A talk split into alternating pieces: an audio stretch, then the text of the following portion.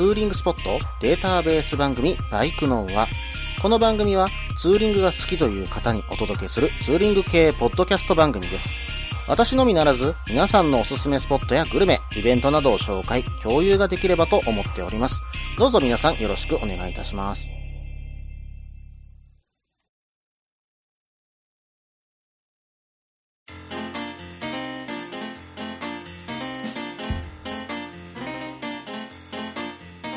始まりました。バイクの音は第60回ですね。お相手は CRF250L に乗るタククロです。どうぞよろしくお願いいたします。えーとですね、先日、えー私ヘルメットの方をね、新調いたしまして、えー何を買ったかというと、えーウィンズのね、X ロードをね、今回新調いたしました。えカラーリングはね、白と黒ということで、うん、まあまあ、無難な色かなと思ったんですけども、うんとね、これがね、実は前から欲しくて、実は一目惚れしてたんですよ。うんでね、いつ買おうかな、なかなか買えないな、お小遣い貯めとかなきゃな、ということで、まあ、試着を、実はもう3回ぐらいね、えーバイクワールド伊丹さんに行ってさせてもらってたんですね。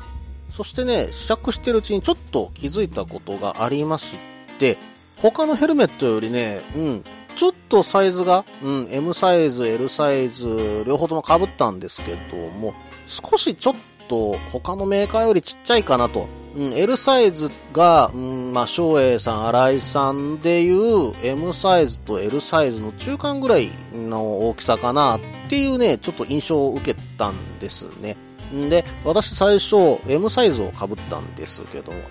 もともとね、二輪館さんで、えー測ってもらった時には、あなたには M サイズがぴったりですねって言われてたんで、うん、まあまあ M サイズを被ってみようということで被ってみたんですけども、ちょっとね、うん、あの、頭のてっぺんの方はあったんですけども、うんチークパッドのあたりがかなり、えーきついなというようなイメージを受けて、えーその後 L サイズを被ったんですね。うん、まあ L サイズを被ってみると、まあチークパッドちょっときついかなと。えーところがやっぱりね、頭のてっぺんの方が少しブカブカだなっていうようなね、感覚を受けました。で、ちょっとね、あの、先週ロングに乗ろうかなというところがあったんで、早めにね、えっ、と、ヘルメットを新調させていただきたかったので、まあ、その場で、えー L サイズをね、えーそのまま購入しました。で、まあ、ちゃんと合ってないけど大丈夫なのかというところはね、あるんですけども、まあ、後々、えっ、と、そのパッド類が、えー別途変えるということで、まあ、M サイズにしてキツキツうーん、というかもしかしたらなんか、うーん、ほっぺのあたりが痛くなるぐらいだったら L サイズ買って、後から頭のてっぺんのパッドだけ買い直しちゃえということで、うん、このヘルメットを買ってきちゃいました。そして、えっと、頭のてっぺんのね、パッドの M サイズのパッドを今発注している状況です。うん、まあまあ、なかなかね、今被り心地もいいですし、前のがね、ちょっと安物のヘルメットで結構ね、えー重かったっていうイメージがあったんで、今回ね、このウィンズの X ロードかぶってこんなに今のヘルメットって軽いんだっていうのをね、本当にしみじみね、えー感じております。さらにですね、これなかなかインナーバイザーがね、私にとってはありがたいんですよ。うん、なんでかというと、私実はメガネをかけてるんですね。えーそのおかげでまあヘルメットの中にサングラスをかけるのが正直今できないです。うん、まあコンタクトにすればいいじゃないかと言われればそうなんですけども、うん、ちょっとね、今コンタクトかけれない状況でして、どうしてもメガネじゃないとダメなんですね。で、そんな時にやっぱり前からね、日光とかが差し込んでくると、やっぱりちょっと走っててしんどいんですよ。まあ、そんな時このインナーバイザーがあった時にね、あの、すぐスッと下ろせるボタンがあるんで、これはね、非常に助かっています。ただね、一点不満を言うとすれば、ウィンズさん、なんでボタンその位置にしたっていうのがあるんですよ。うん、私ね、今インカムで SMH10、うん、あの、セナの SMH10 を使ってるんですけども、これがね、ちょうど、うん、つけようとする場所にそのスイッチが当たっちゃうんですね。で、ちょっと後ろに、まあ、無理やり、うん、つけています。なんでね、実はマイクもギリギリなんですよ、届くのがね。うん、まあ、これ大丈夫かなと思って一応今使ってはいるんですけども、まあ、ちょっとこの点だけはね、改善していただきたい点かなというふうに思いました。まあ、今のところそれ以外で不満はありませんけどもね。ぜひね、あの、バイク用品店で一度ね、あの、試着できるようでしたら一度被ってみてください。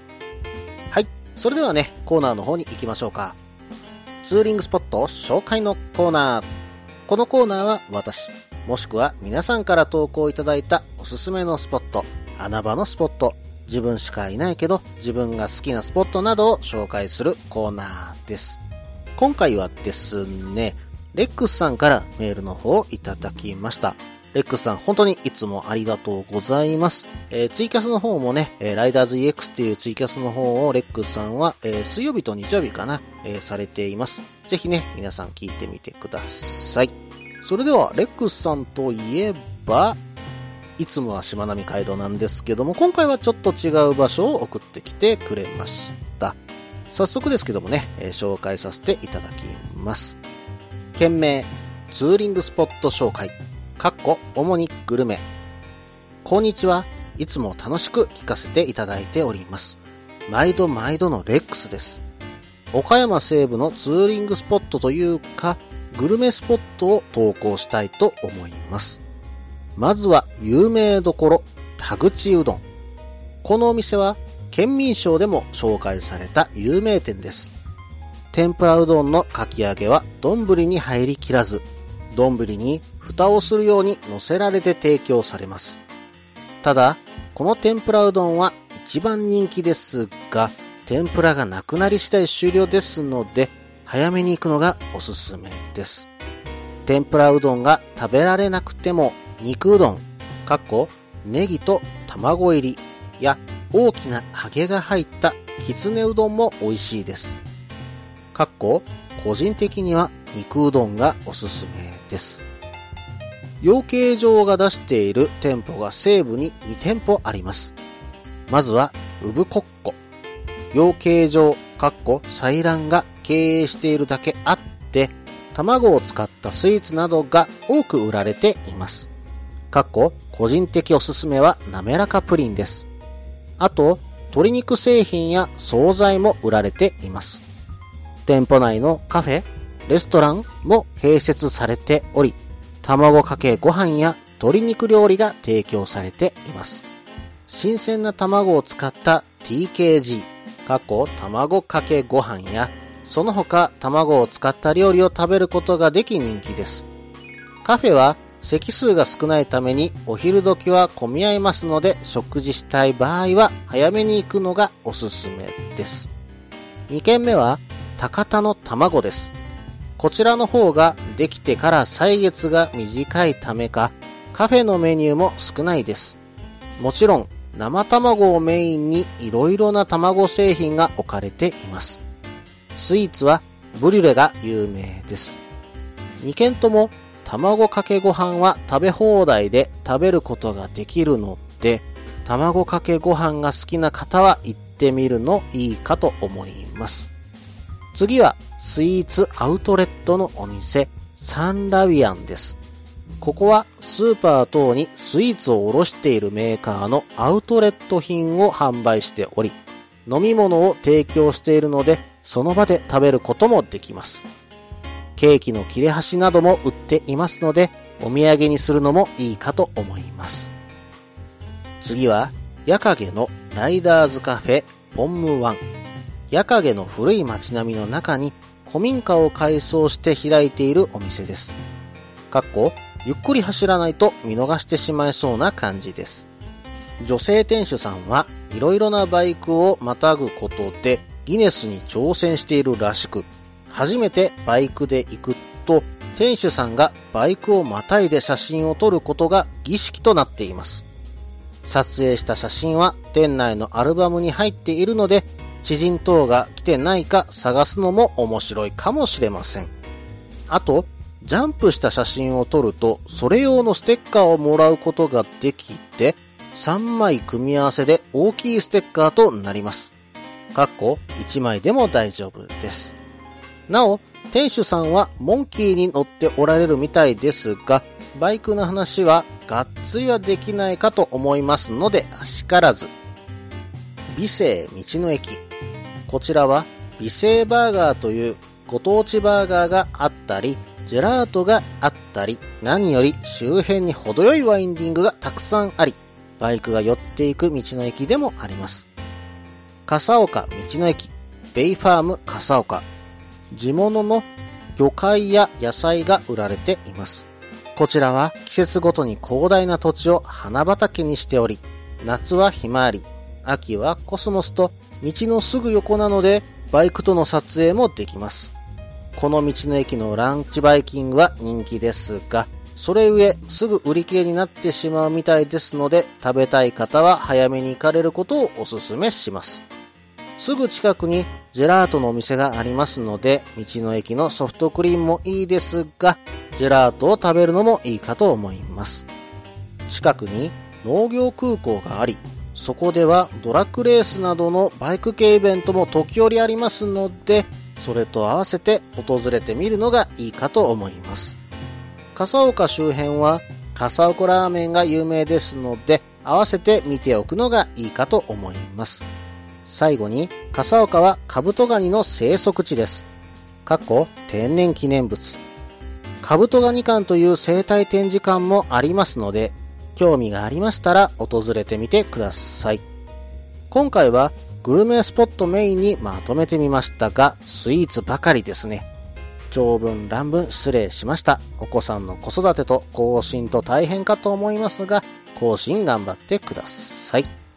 レックさんメールの方本当にありがとうございます。えー、岡山の西部のね、えー、ツーリングスポットを送ってきていただきました。うん、私あの辺りね、ちょっと行ったことがないんですよ。で、まあちょっとなかなか行ける地域じゃないので、こうやってね、えー、情報いただけると非常にありがたく思います。で、関西からもね、私の住んでる地域からも、まあ、まあ、行ける範囲ですからね、まあ、そのうちね、えー、ちょっとゆっくりね、行かせていただければと思います。では、えー、レックスさんのメールをね、詳しく見ていこうと思ったんですけども、前半の方がね、少し長くなりましたので、これにて終了しようと思います。続きは後半です。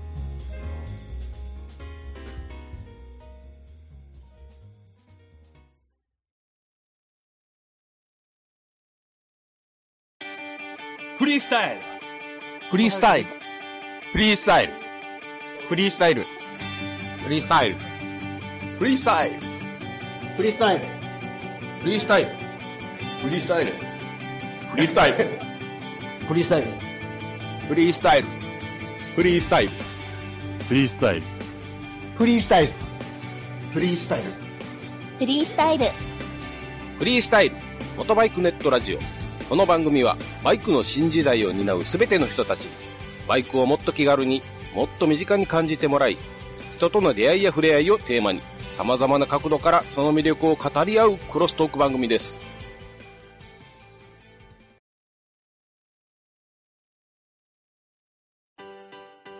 落ち着いて聞いてください。あなた EBR 症候群です。だってだってお前ハヤボルトじゃんってもう私、ビュエルっていうアメ車乗ってますけど。なんか、無理やりいいこと言おうとして 忙しいあなたに心のパーキング。モトバラエティラジオ、グッドスピード。この番組は初心者には情報を、ベテランには懐かしさを。バイクトークを楽しみながら、バイクとライダーの社会的地位向上を目指す、バイクバラエティ番組です。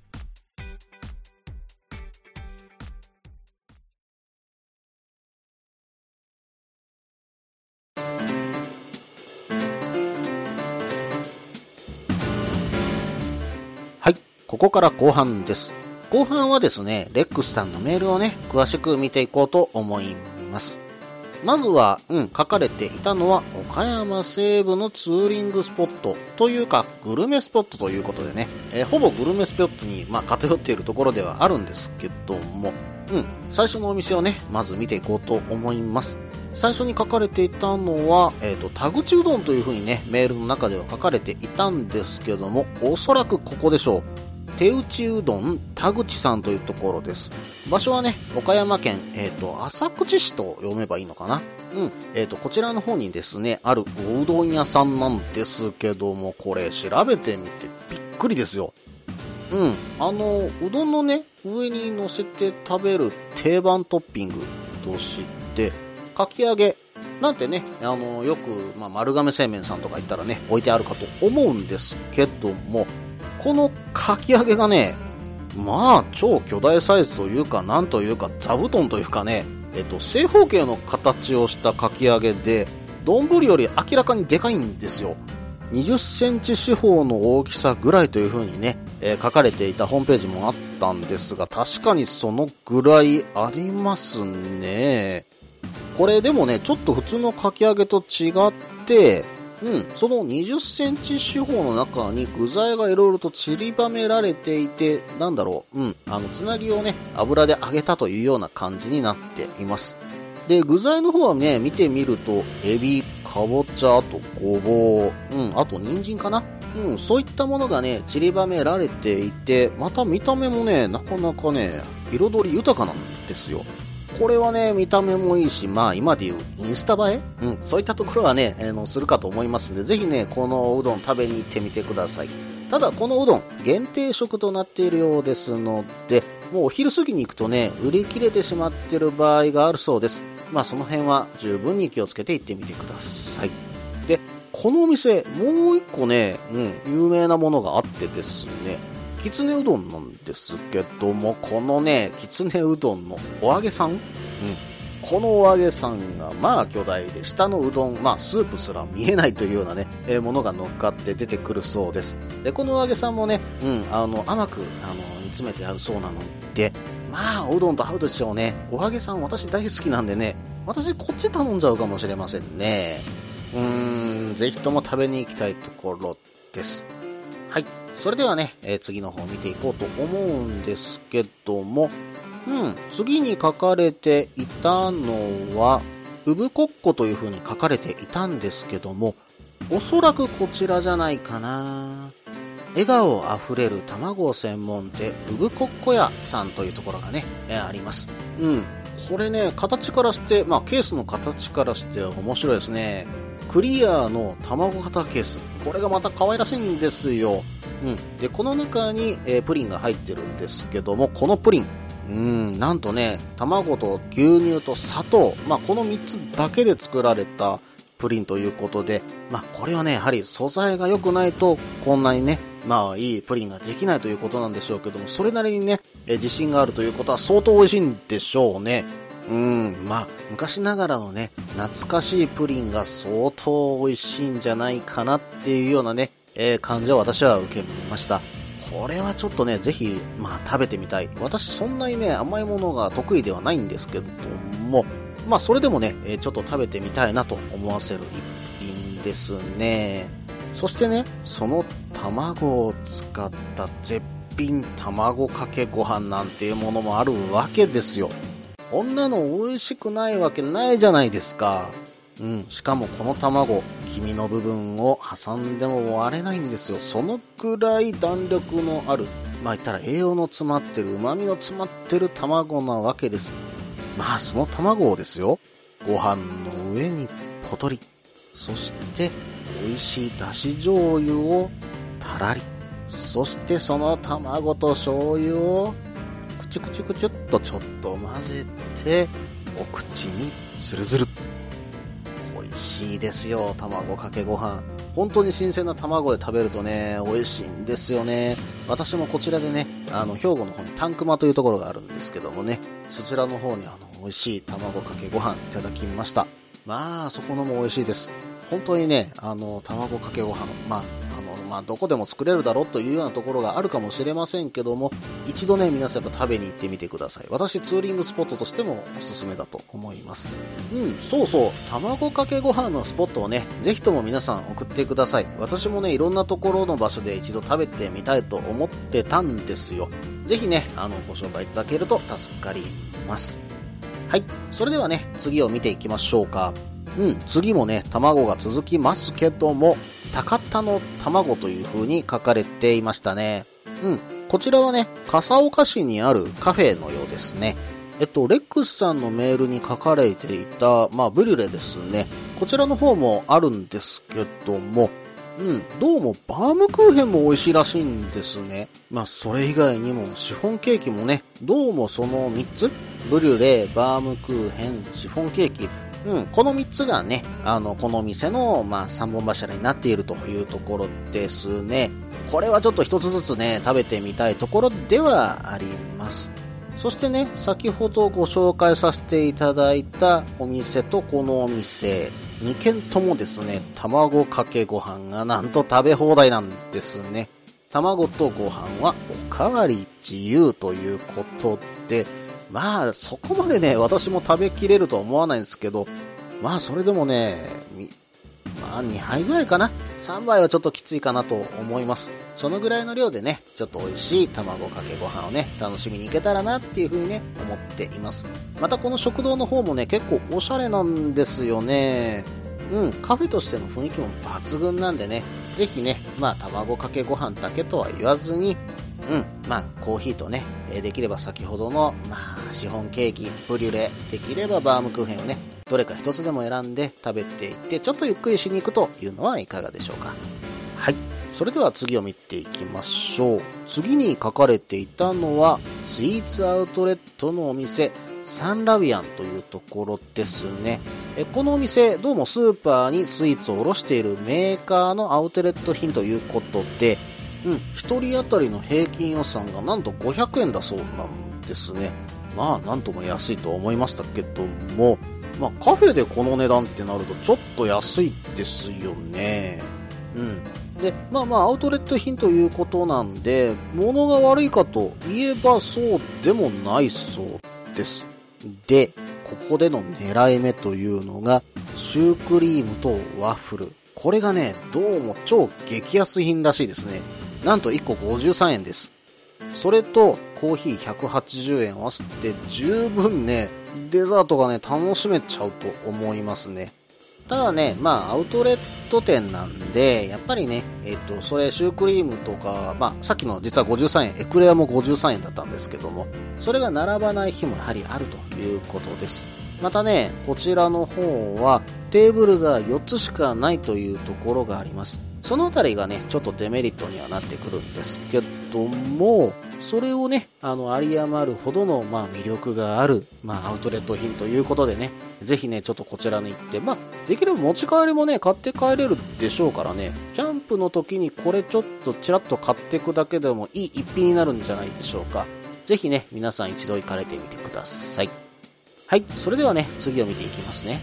うん。次に書かれていたのは、矢掛家のライダーズカフェ、ポンムワンということで、うん、ちょっとね、これ見てみると、見た目がね、まあ確かに古民家ではあるんですけども、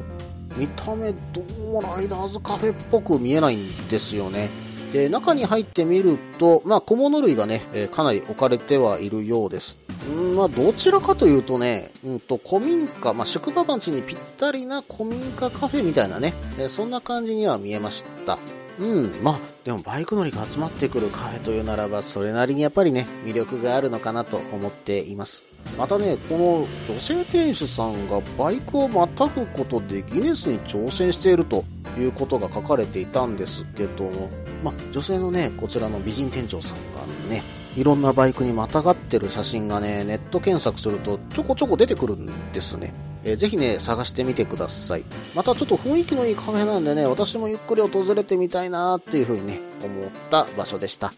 さて、他にもね、伊勢バーガー、そしてね、ベイファーム笠岡という風に書かれていましたし、他にね、笠岡にはカブトガニの生息地なんていうところもね、うん、本当に魅力たっぷりな場所、え、書かれていますね。うん、本当にレックさん、うん、この岡山の西側のね、スポット紹介、本当にありがとうございます。実はね、関西からだとやっぱりね、そちら、岡山の西側ってなかなか行きづらいんですよね。やっぱりね、普通に観光地として足を伸ばしてしまうと、岡山市内、まあ、津山のあたり、もしくはやっぱり倉敷あたりでね、足が止まっちゃうんですね。で、そこから先に行こうとすると、やっぱり広島、まあ、尾道あたりから広島っていうところに行っちゃうんで、なかなかね、笠岡近辺のことの情報って知ることができなかったんですが、今回ね、えー、その部分をちょっと知ることができました。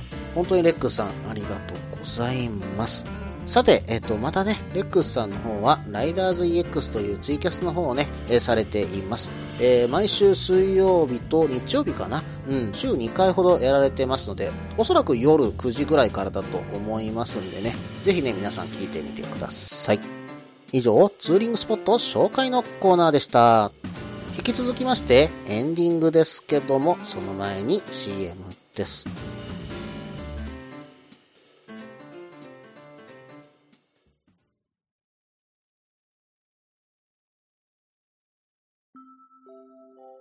みんなでお話しできる行きつけのライダーズカフェ、ネットに作りませんか？バイク系雑談番組、アットみずき。この番組は、プレゼンターの私、みずきがお話しするだけでなく、リスナーの皆さんにもコメントで参加していただき、バイクに関するお話をしていく、インタラクティブ型バイク系雑談番組です。近況やお題から始まった話が、どんな話につながるのかは、参加する皆さん次第。アットみずきは毎週木曜日、21時からツイキャスにて放送中。番組の詳細や過去放送の情報は、ひらがなでアットみずきと入力してウェブで検索。皆さんとお話しできるのを楽しみにお待ちしています。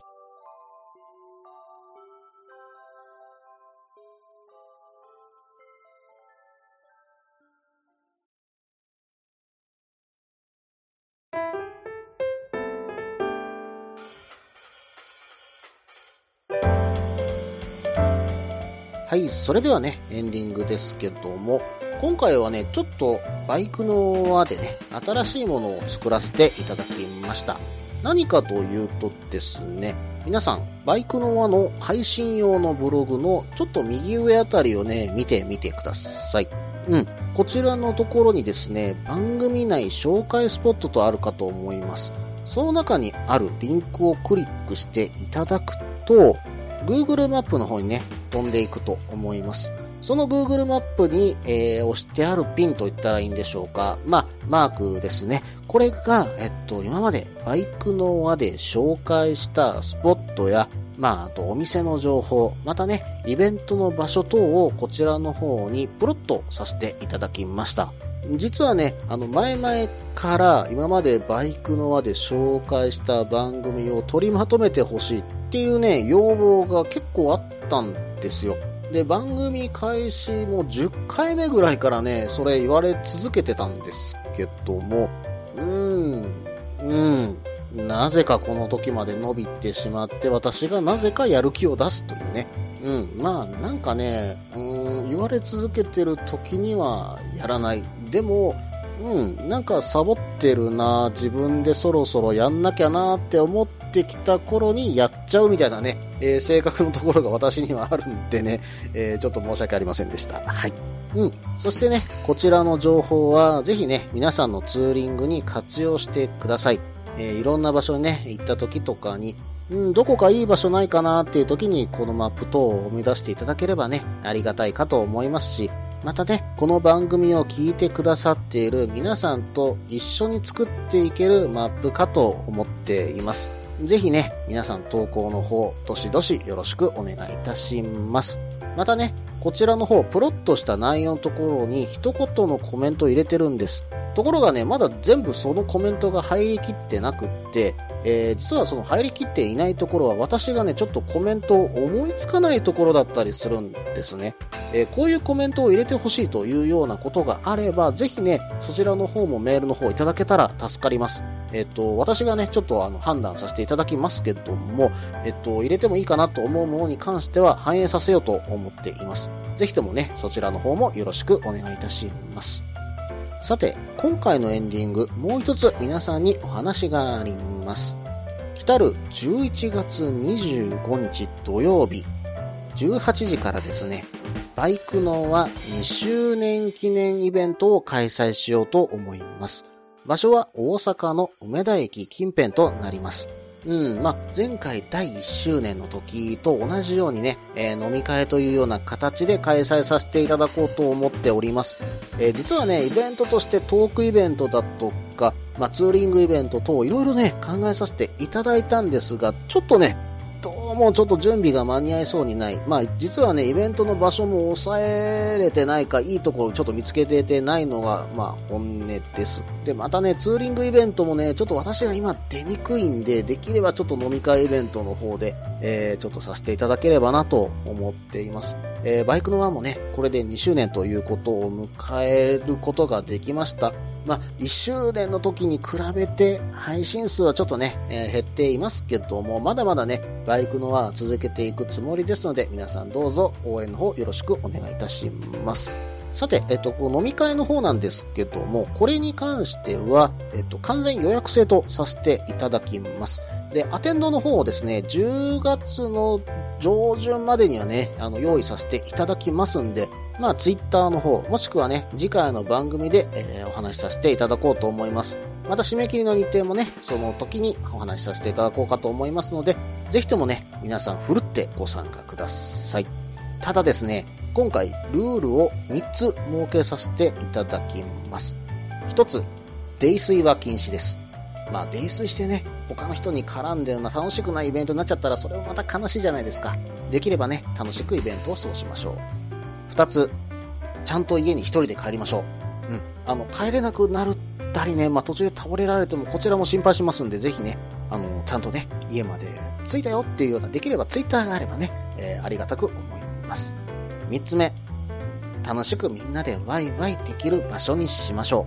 う。うん。やっぱりこれがね、イベントとしては一番だと思ってますんでね、ぜひ皆さんご協力よろしくお願いいたします。またね、あの、イベントのお店、まだ私も決めてないんですよ。まあ、私も頭の中に数店舗思い浮かんではいるんですけども、ぜひね、このお店でやってほしいとか、このお店いいよっていうような場所があったら、うん、ご紹介いただけたら、それも候補に入れさせていただきますので、ぜひともね、教えてください。私ね、あのー、リスナーの皆さんとぜひね、お話ししてみたいと思ってますんで、うん、席の方もね、できる限り回っていこうと思いますんで、皆さんふるってご参加ください。よろしくお願いいたします。この番組では、皆さんからのメールを募集しています。ツーリングスポット紹介のコーナーでは、おすすめのスポット、穴場のスポット、自分しかいないけど、自分が好きなスポット、自分じゃいけないけど、良さそうなスポットを教えてください。また、旅先グルメのコーナー、イベント紹介のコーナー、ツーリングアイテムのコーナー、温かいお便りも待っています。できる限りご紹介させていただきます。メールはブログの方にメールフォームを設置しています。もしくはツイッターで直接メッセージいただいても構いません。ツイッターはタククロで検索していただければ CRF の画像でわかるかと思います。ではお便りお待ちしておりますと同時に今回第60回ですね。バイクのはこれにて終了となります。ぜひね、イベントの方皆さんご参加ください。お待ちしております。それではまた。